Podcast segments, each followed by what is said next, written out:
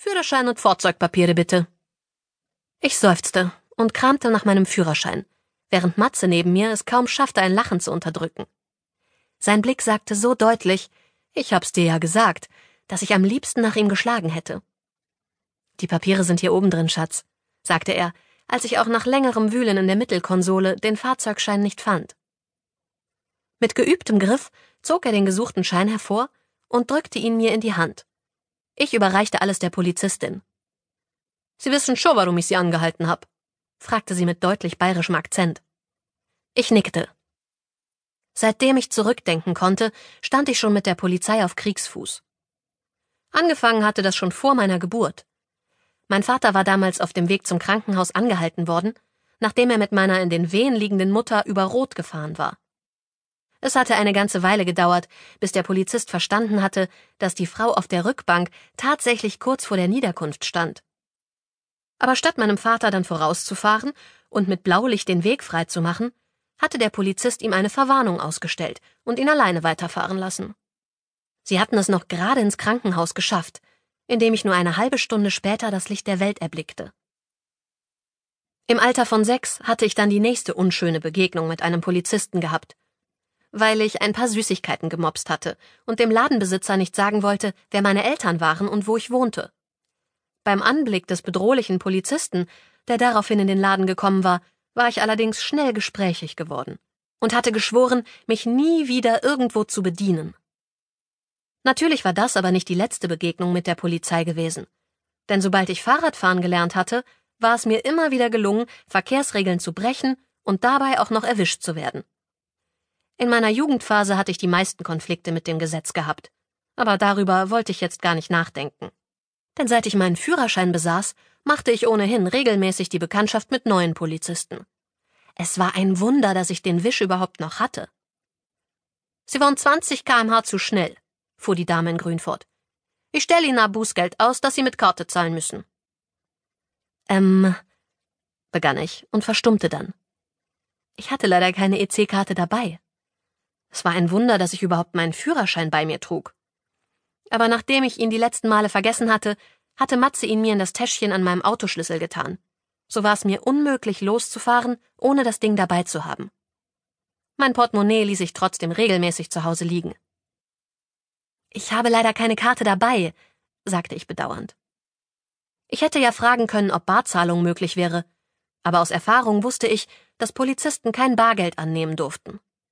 Offenbar war die Gefahr zu groß, dass sie sich das Geld in die eigene Tasche steckten, obwohl ich mir das bei der strengen Dame, die jetzt vor mir stand, nur schwer vorstellen konnte. Bevor diese Frau sich bestechen ließ, fror vermutlich die Hölle zu. Nehmen Sie meine, mischte Matze sich ein und reichte der Frau die Bankkarte. Er war so groß, dass ich mich weit zurücklehnen musste, um nicht von ihm zerquetscht zu werden. Die Polizistin runzelte die Stirn, als würde sie überlegen, wie Matze und ich wohl zueinander standen, und nahm dann die Karte entgegen. Danke, sagte sie, tippte etwas ein und reichte meinem Freund das Gerät, damit er seine Geheimzahl eingeben konnte. Ein Bon kam heraus, und die Frau drückte mir den Beleg und Matzes Karte in die Hand. Fahren Sie von nun an bitte langsamer. Und da schönen Tag noch, sagte sie, nickte uns zu und ging dann zurück zu ihrem Auto. Ich wartete noch, bis sie losgefahren war, bevor ich den Wagen wieder startete und ebenfalls losfuhr. Sag nichts, grummelte ich, als Matze zum Sprechen anhob und ich sah, wie er amüsiert den Kopf schüttelte. Ich sag doch gar nichts. Nein, aber du wolltest es. Ich? Nein, nie. Ich atmete tief durch, um mir einen bissigen Kommentar zu verkneifen, und schaute dann wieder auf die Straße. Wir waren schon kurz vorm Ziel. Nur noch fünf Minuten Fahrt und wir würden Erding erreichen. Eine süße kleine Stadt in der Nähe von München. Beim nächsten Mal fährst du einfach die ganze Strecke, patzte ich, als ich in die Straße von Matzes Eltern einbog. Er lachte. Ich habe gesagt, dass ich noch fahren kann. Dir ist schlecht geworden, deswegen haben wir getauscht. Weißt du noch? Ich umfasste das Lenkrad härter und starrte geradeaus. Natürlich hatte Matze recht. Ich hatte immer wieder Probleme mit Reiseübelkeit. Das hatte schon angefangen, als ich noch klein gewesen war, aber im Laufe der Zeit war es immer schlimmer geworden. Für gewöhnlich hatte ich keine Probleme, wenn ich vorne auf dem Beifahrersitz saß. Aber an manchen Tagen reichte selbst das nicht, und die einzige Möglichkeit, meine Reiseübelkeit zu bekämpfen, lag darin, Tabletten zu nehmen oder selber zu fahren. Da die Reisetabletten mich aber unnötig müde machten, war es mir in der Regel lieber, mich selbst ans Steuer zu setzen. Ich parkte vor dem kleinen Häuschen meiner Schwiegereltern in Spee und schaltete den Motor ab. Matze stieg sofort aus, holte die Topfblume für seine Mutter aus dem Auto und legte mir einen Arm um die Schulter, als wir auf das Haus zugingen. Vielleicht solltest du nächstes Mal doch eine Tablette nehmen, schlug er vor. Müde bist du so oder so. Und ich bin das viele Fahren ja gewohnt. Ich seufzte leise, legte einen Arm um seine Hüfte und lehnte meinen Kopf an seine breite Brust. Matze zog mich eng an sich und gab mir einen Kuss auf die Schläfe. Seine Nähe tat mir gut. Egal wie erschöpft oder frustriert ich war, sobald Matze mich in den Arm nahm und ich seinen vertrauten Geruch einatmete, fühlte ich mich gleich viel besser. Na komm schon, Süße, sagte er aufmunternd und drückte mich noch einmal. Meine Eltern warten sicher schon. Ich nickte und gemeinsam gingen wir zur Haustür. Matze klingelte, aber statt einfach zu warten, stellte er schnell die Orchidee vor der Tür ab und zog mich um die Hausecke. Ich lachte leise und verdrehte die Augen. Du spinnst, warf ich ihm vor, während wir den kleinen Weg entlang Richtung Garten schlichen. Matze hatte immer schon einen Heidenspaß daran gehabt, Freunde und Familie zu foppen. Und das, obwohl er bereits 26 war. Mit seinem Zweitschlüssel öffnete er das Gartentor und legte einen Finger auf seinen Mund, um mir zu bedeuten, ganz still zu sein als vorne die Stimme seiner Mutter erklang. Was ist das denn? fragte sie laut, und ich musste ein Lachen unterdrücken. Gemeinsam schlichen wir durch den Garten bis zum Hintereingang. Doch bevor wir dazu kamen, die Tür aufzuschließen, wurde sie von innen aufgestoßen und wäre mir fast gegen die Stirn geknallt. Aha, aha, wen haben wir denn da? fragte eine junge männliche Stimme. Und obwohl mich die Tür verfehlt hatte, fühlte ich mich plötzlich wie vor den Kopf gestoßen denn vor uns stand Timotheus, Matzes Bruder. Ich vermutete, dass es auf der ganzen Welt kaum Brüder gab, die so unterschiedlich waren wie Matze und Timo. Beide sahen gut aus, aber auf komplett unterschiedliche Weise. Matze war blauäugig, groß, blond und brachte eindeutig ein paar Kilo zu viel auf die Waage. Timo hingegen war sportlich gebaut, überragte mich kaum und hatte außerdem dunkles Haar und braune Augen, die er hinter einer Brille versteckte. Timo hatte sein Abitur mit Bravour abgeschlossen und studierte Pharmazie.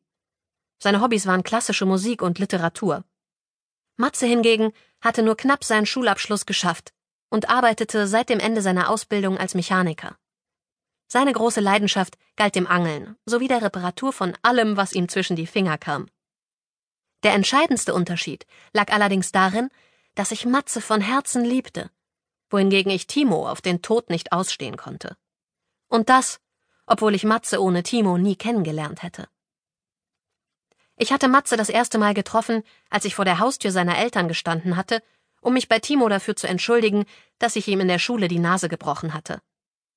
Wir waren seit der Mittelstufe immer in einer Klasse gewesen, und der Auslöser für meinen Angriff war gewesen, dass Timo meiner kleinen Schwester an die Wäsche gegangen war. Leider hatte meine Entschuldigung nicht verhindert, dass ich von der Schule geflogen war. Timo, altes Haus, sagte Matze überschwänglich und umarmte seinen Bruder. Was für eine Überraschung. Timo keuchte, als Matze ihm fast die Luft abdrückte. Sobald er ihn wieder losgelassen hatte, rückte Timo seine Brille zurecht und räusperte sich. Ja, ich habe Überstunden frei bekommen, erklärte er. Also habe ich mir gedacht, ich überrasche euch einfach. Na, das ist dir gelungen.